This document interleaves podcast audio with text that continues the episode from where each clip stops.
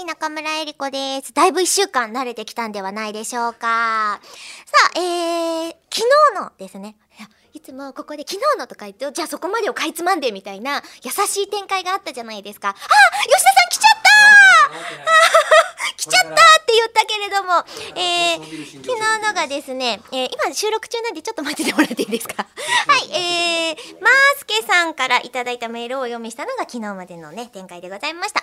えー次回のイベント、新たな手拭いも楽しみにしていますと言ってくださっていて、そうなんですよね。今回のその3月の16日のイベントから、手拭いをグッズとして出させていただいておりました。嘘でしょ？いってらっしゃい。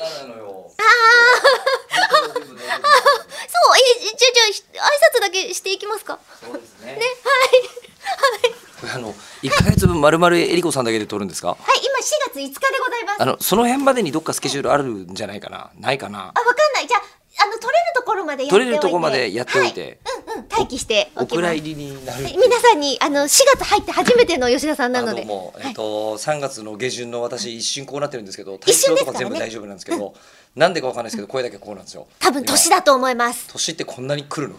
来ます。めちゃくちゃ来ます急激に来るの？すごい来ます。じゃあちょっとすいまいっせんが。てらっしゃい。お大事にですよ。はーい。いいえ。えりこさんにも申し訳ございませんが。いいえいいええリスナーの方もすいません。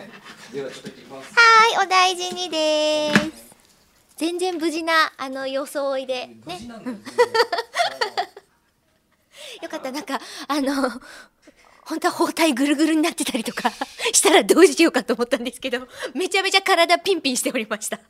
よかった。えーじゃあ、あの、続き読んじゃいますね。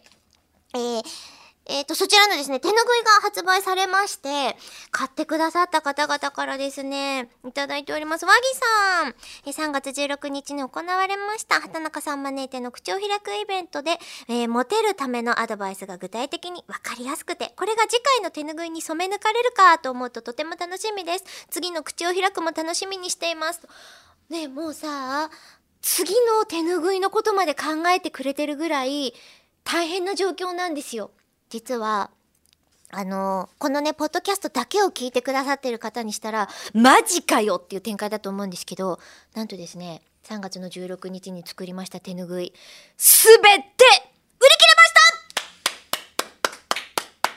した本当はあのーラジオのショッピングコーナーであのラジオリビングとかで販売してもらおうよなんて言ってたんですけどいやそれは無理無理無理なんつって言っておりましたけれどもできたらそのヤフーショッピングさんのお力を借りてそこから配送しようなんて言ってたんですけど配送する分もですね全くないんですね。なんつったって私の手ぬぐいすら売りましたからね。